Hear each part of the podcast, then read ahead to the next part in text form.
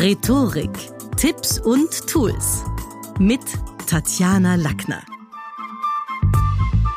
In der heutigen Podcast-Folge geht's um das Thema Wortschatz. Und manchmal macht uns das reicher als irgendein Wertpapier. Der deutsche Philosoph Georg Wilhelm Friedrich Hegel, der hat gelebt 1770 bis 1831, hatte recht mit seinem Gedankenansatz, alles in der Muttersprache ausdrücken zu können, bekundet höchste Geistes- und Seelenbildung.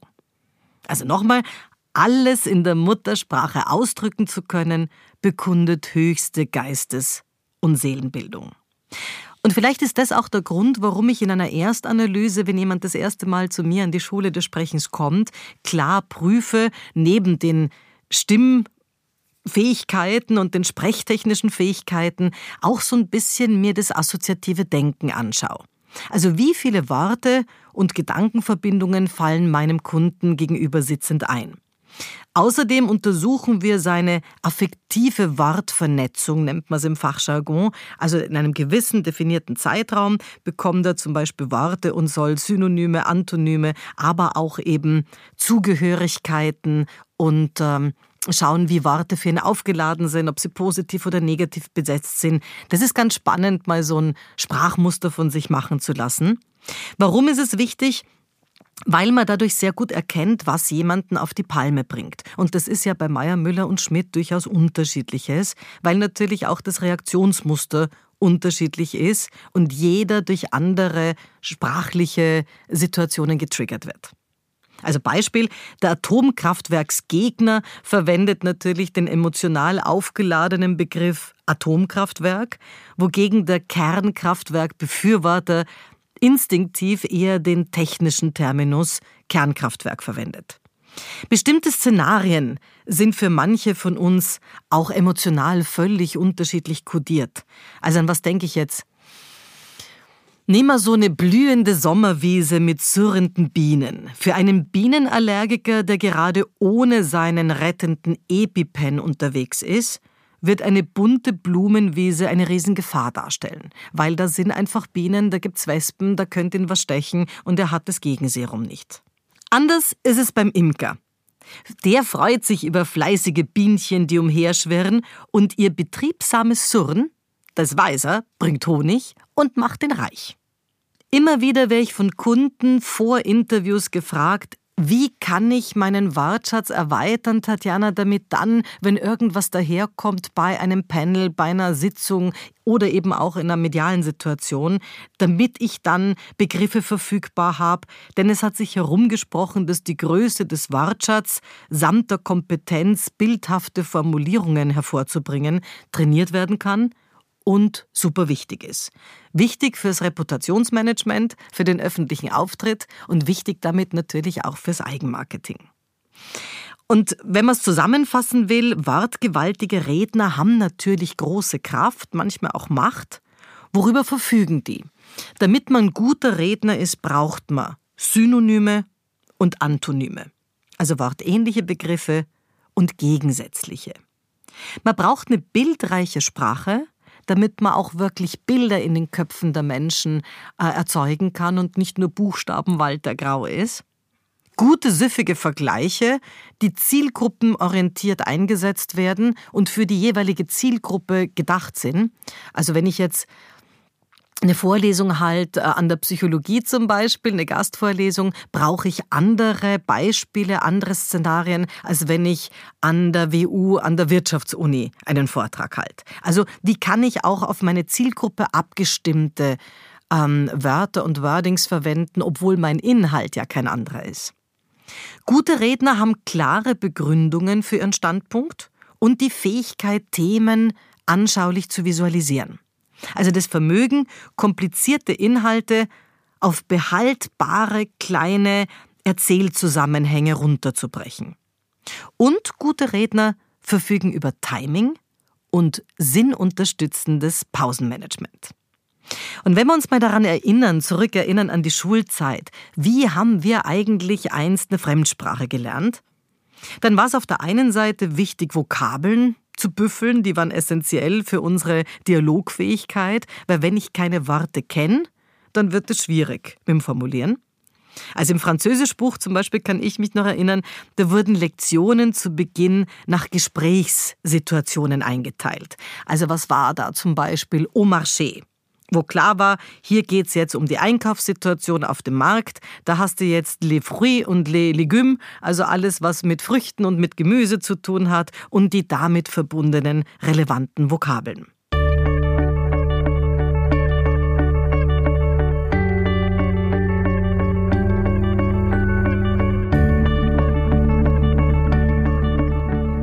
Wir haben auch gelernt über, ich überlege gerade über, über Reime, über Liedtexte, aber auch Gedichte.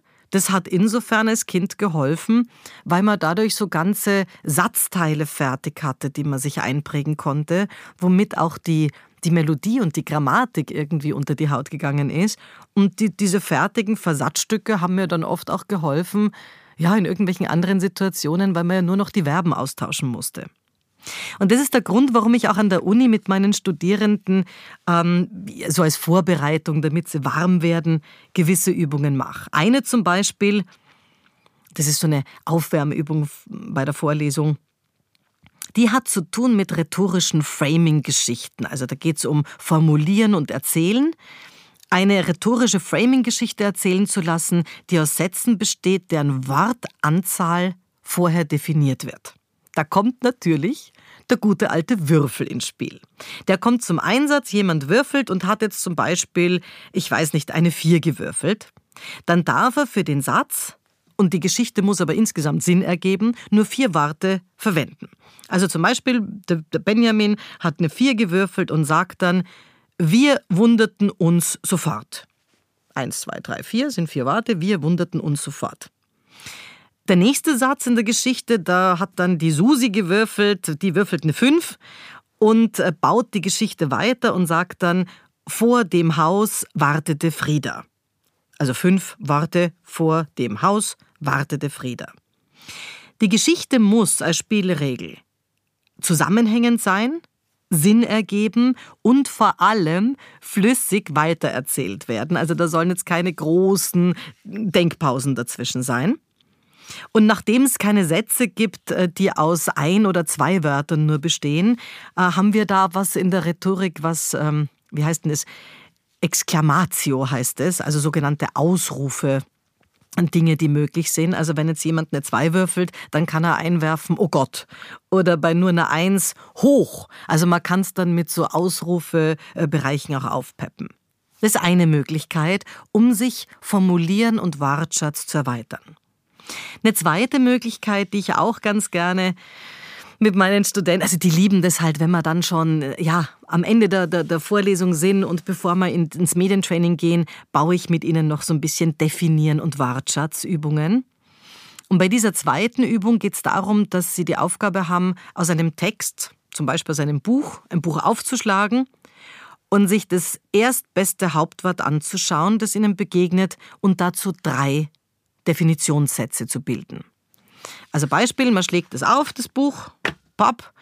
Mein erstes Wort heißt hier Zaun. Und jetzt geht es darum, ad hoc drei Definitionssätze, also drei Dinge, die den Zaun definieren, aus dem Boden zu stampfen. Was weiß ich? Ein Zaun stellt, ja, stellt grundsätzlich einmal die Begrenzung zum nächsten Nachbarn dar und definiert den eigenen Grundbesitz. Erster Satz. Mein zweiter Satz, wie könnte der lauten? Also ich finde, dass Menschen ihren persönlichen Geschmack bereits durch die Art ausdrücken, wie ihre Zäune so beschaffen sind.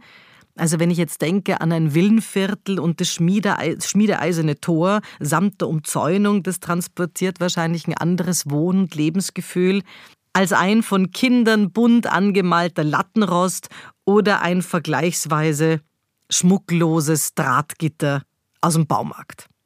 Zweiter Satz. Und dann überlege ich noch einen dritten zum Thema Zaun. Naja, vielleicht wer im übertragenen Sinne nicht alle Latten am Zaun hat, der gilt umgangssprachlich als verrückt. Also auch das sind Möglichkeiten, wie man sehr einfach selber und jeder hat irgendwo ein Buch, sucht das nächste Hauptwort und überlegt sich dazu Definitionssätze. Das kann durchaus Spaß machen, auch um so ein bisschen in den Redemodus zu kommen. Und gerne gebe ich euch noch eine dritte Möglichkeit, die hat zu tun mit Assoziieren und Alphabetisieren. Also es kommt ein Begriff auf, wird auf den Tisch gelegt und alle sollen in alphabetischer Reihenfolge eine passende Wortspende beitragen. Also Beispiel, es geht ums Thema eine Lehre machen und dann sagt die erste, beim Thema Lehre machen, das hat auf jeden Fall zu tun mit A wie Ausbildung. Der nächste B wie Berufswahl. Der nächste, der Begriff hat zu tun mit C wie Charakterbildung oder D wie Durchhalten und so weiter bis zu Z, was übrigens eine ganz coole Geschichte ist, gerade wenn man Produktneueinführungen hat oder sogar in Unternehmensstrategien, ja, gerade am Brainstormen ist, ist es eine gute Methode, um ein Thema recht schnell inhaltlich abzustecken. Also was hat eigentlich alles mit dem Thema zu tun? Und die Vorgabe ist eben assoziieren und alphabetisieren. Was ist der Vorteil für alle? Alle am Tisch interagieren und machen mit und denken vor allen Dingen mit. Man hat dann nicht die Leute, die nur im Meeting sitzen und sich hier berauschen lassen von anderen, sondern jeder kommt irgendwann dran und kann dementsprechend natürlich auch mithirnen. Mein Tipp?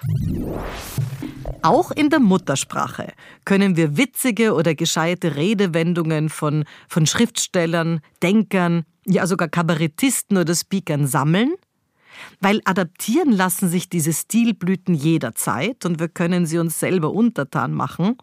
Wer Sinnzusammenhänge in eigene Worte gießt, der trainiert den Wortschatz und produziert gleichzeitig gute Sager oder eigene Zitate. Oder wenn man das nicht will, dann gibt man einfach die Ursprungsquelle des Gedanken an und outet sich damit als informiert und belesen. Das war's für heute. Besuchen Sie mich doch in der Schule des Sprechens in Wien.